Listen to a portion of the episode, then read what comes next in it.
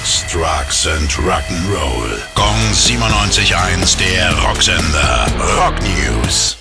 Corey Taylor ist bekannt als Frontman von Slipknot und Stone Sour. Einige Bücher hat er auch schon verfasst und jetzt erweitert er sein Portfolio um ein Filmskript namens Zombies vs. Ninjas. Als Regisseur sieht er sich allerdings nicht und ist deshalb gerade auf der Suche nach kompetenter Hilfe. Die Horrorkomödie soll noch dieses Jahr abgedreht werden. Dabei hat er ein klares Ziel. Ich will keine Oscars gewinnen, ich will witzige und verrückte Kultklassiker machen.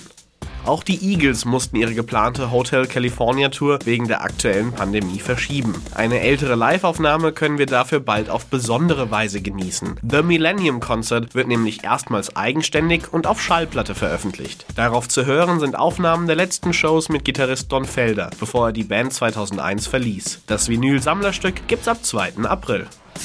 Gong 97.1, der Rocksender. Sex, Drugs and Rock'n'Roll.